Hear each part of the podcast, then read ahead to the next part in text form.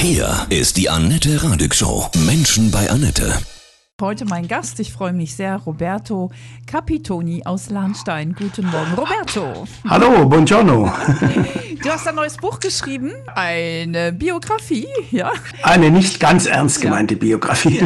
Vom Punk zum Comedian. Krasse Geschichte. Dein Lebenslauf, der hat's in sich, ne? Absolut, ja. Ist schon, äh, wenn man das dann mal irgendwann mal anfängt zu schreiben, dann merkt man erstmal, was man alles schon erlebt hat. Ja. Du warst auch Stagehand, unter anderem bei bei Queen und ACDC. Wahnsinn, krass. Kannst du da gleich schon mal eine Story erzählen? Bei ACDC war es so, dass ich, ähm, also 79 habe ich Bon Scott noch live gesehen, da habe ich noch keinen äh, Stagehand gemacht damals in Ravensburg bei Judas Priest, da war ich, also ACDC fanden wir als Punks natürlich auch geil, weil mhm. mit der Gitarre, das ist, und äh, dann war ich mal Monsters of Rock. 83 und 84 in Nürnberg. Und da kamen alle Stagehands von allen überall äh, her, weil das war so viel aufzubauen. Und äh, ich durfte dann während der Show von ACDC über der Bühne, also in den Traversen oben, äh, haben wir uns Platz genommen und haben ACDC angehört und plötzlich fuhr die Kanone vor uns hoch und wir dachten mir, scheiße, die ballert jetzt gleich los und wir hatten keine Oropax oder irgendwas. Also es war wirklich extrem laut. Also da ist vor der Box, wenn man steht und eine Gitarre kommt, ist leise gegen oh die Salutschüsse. Das war der Hammer. Ja. Also es war grandios. Bist du den Jungs denn richtig begegnet persönlich? Äh, mit manchen hat man dann schon mal so wenigstens mal ein Wörtchen ge gesprochen hinter der Bühne im Laufe der Jahre mit Bab zum Beispiel. Okay, ist jetzt keine Rockband, aber mit denen haben wir auch schön eingetrunken nach den Auftritten und äh, manche sind halt wirklich äh, doof, also komisch. Zum Beispiel ja. ne ne Nena zum Beispiel. Nena, da war ganz schlimm. Da muss man auf den Boden gucken, wenn die äh, durch die Gänge gelaufen ist. Ich glaube, die war einfach noch nicht geschminkt und wollte nicht gesehen werden. ja. Wer, war noch doof? Nee, manche waren halt wirklich, da kommst du nicht dran. Ein Sting zum Beispiel. Sting war auch äh, abgeschirmt, wie wenn es ein Präsident wäre. Ähm, mhm. Und manch, an, manch andere laufen einfach an dir vorbei und denkst, ach, das war ja Lemmy von Motorhead. Ja. Und dann irgendwie so äh, ganz cool. Also die Rock'n'Roller, muss ich sagen, die wirklich so äh, Rock, äh, die sind einfach cooler. Ja, als die Jazzer oder, oder ja, genau. Ja, okay. ja, krass. Aber du selbst kommst ja auch vom Punk-Rock und bist jetzt schon länger Comedian. Wahnsinn. Wie, wie war der Weg? Äh, der Weg war erstmal über meinen Bruder natürlich, der mir andauernd äh, Beatles-Platten und alles vorgespielt hat. Und Otto Walkes damals, fand mhm. ich auch schon toll als äh, kleiner Junge. Und äh, ja, irgendwann war ich mal beim Punkkonzert und habe da meine Freundin kennengelernt. Die war damals schon äh, professionell unterwegs, also nicht professionell so, sondern professionell äh, mit äh, Auftritten in ganz Deutschland als Pantomimin. Damals noch Comedy gab es nicht, Stand-up-Comedy gab es ja erst ganz 20 Jahre später. Und die hat gesagt, komm, ich wünsche mir mal eine Nummer auf der Bühne, mir studieren was ein. Ich habe gesagt, ich kann doch gar nichts. Dann haben wir eine Nummer einstudiert und dann war quasi, war ich angefixt. Also fand ich auch 500 Leute vor mir, die lachen über mich. Finde ich cool. Und ich verdiene Geld. Warum nicht? Und dann kam immer mehr, eins zum anderen. Und äh, ja, seit 40 Jahren mache ich den Scheiß jetzt schon. Ja, sehr schöner Scheiß. Stand-up-Comedian. Guter Scheiß, ja. Hot shit. Bist du mit anderen Comedian auch verbunden? Ja, wir kennen uns alle. Das ist eine große Community. Ich kannte ja auch alle noch wir haben 84, 85 ein Sprungbrett. Das war damals so eine Einrichtung vom WDR in Köln. Mhm da haben wir uns alle kennengelernt. Also Happe Kerkeling, Dirk Bach, der leider verstorben ist, Hella von Sinnen, hm, Ingolf toll. Lück. Ja. Wir waren alle da und haben alle an, da quasi angefangen und seitdem sind wir auch noch gut befreundet. Also ich kenne die alle noch und wenn wir uns treffen, erzählen wir uns die alten Geschichten. Ist echt cool. Ja, Ey, das war eine Zeit, da fand ich es auch echt brüllend lustig. Hella von Sinnen, also Wahnsinn, ne? Hugo, Egon, ja, Balder. Wahnsinn. Mega, ja. Und Happe, ja. Wie ist Happe so? Der ist ganz lieb, ganz lieber. Kerl. Neulich haben wir uns im Zug getroffen, aus Versehen, haben uns angeguckt. Hey Roberto, hallo Happe.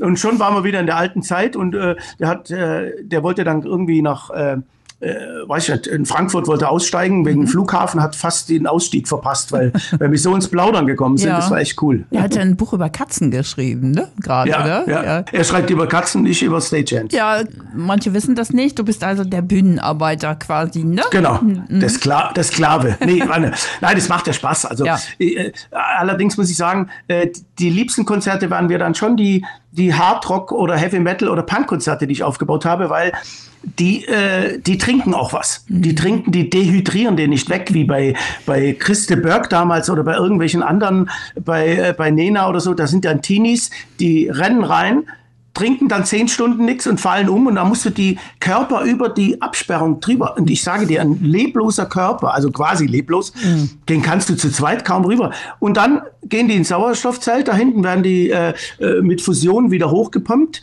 und zwei Stunden später stehen die wieder vor der Bühne. Mhm. Denke ich mir, ich sage, der lernt ja eigentlich nichts. Also, und die Hardrocker, ja, die saufen natürlich schön ja. Bier und die sind, ja. da ist nichts mit Dehydrieren, die feiern durch.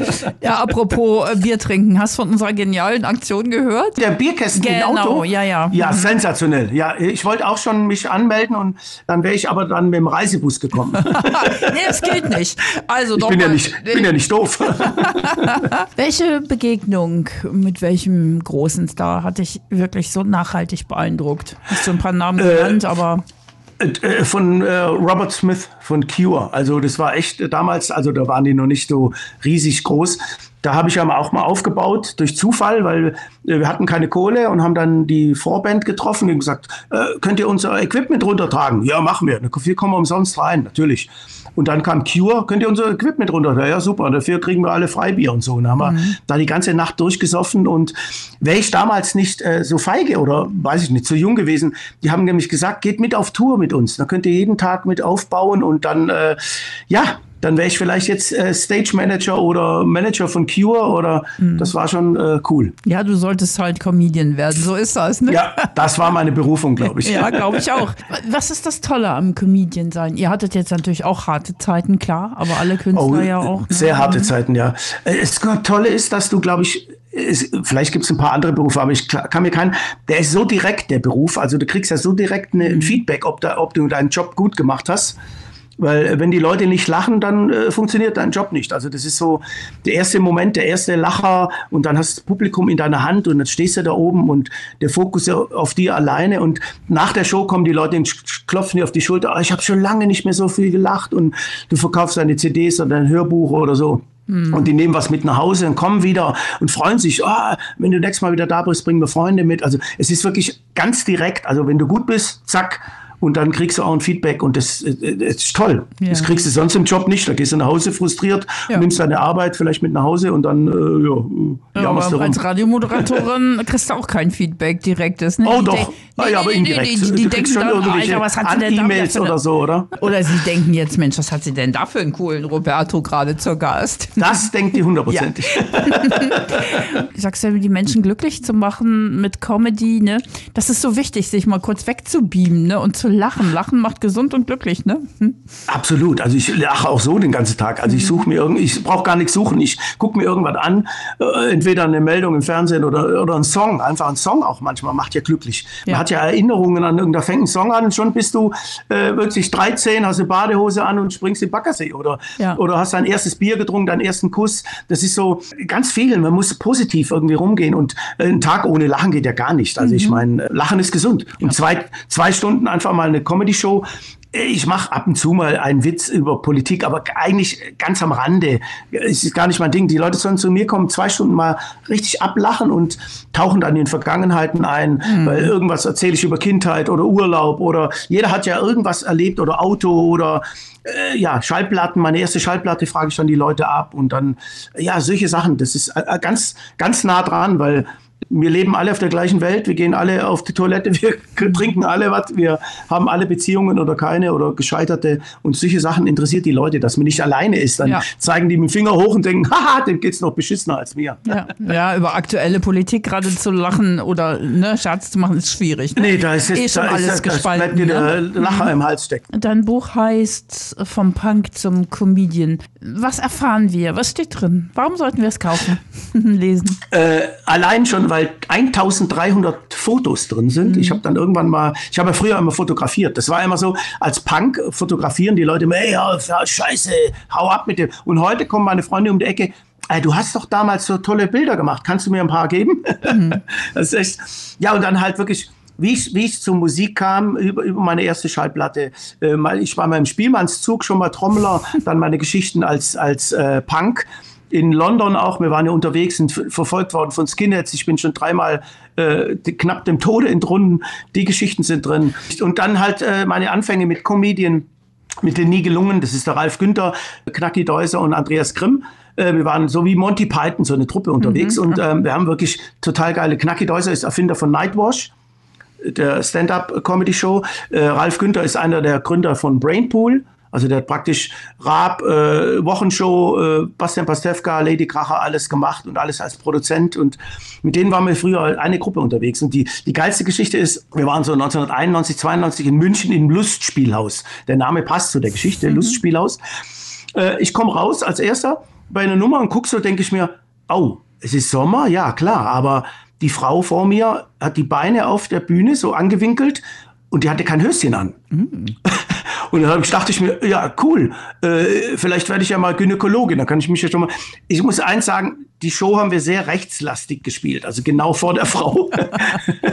Alle vier, vier Jungs, wirklich, wir kamen da raus und dann äh, mussten immer wieder runter und dann die Texte aufsagen. Und äh, ich muss nur eins sagen, äh, man trägt auch manchmal, damals hat man noch im Sommer auch Bär getragen. Alte Zeiten, meine Güte. Ja, Ja, ja. da war wirklich Rock'n'Roll noch. Also da war wirklich noch äh, mit einer mit einer Vierergruppe alle damals äh, jung, blutjung und äh, ja, gib ihm jeden Abend nach dem Auftritt. Es war wie, wie ein Rockkonzert, also bei uns. Und dann danach haben wir schön einen gesoffen und dann konnten wir am nächsten Tag auch wieder trinken. Das geht heute auch nicht mehr. Nee.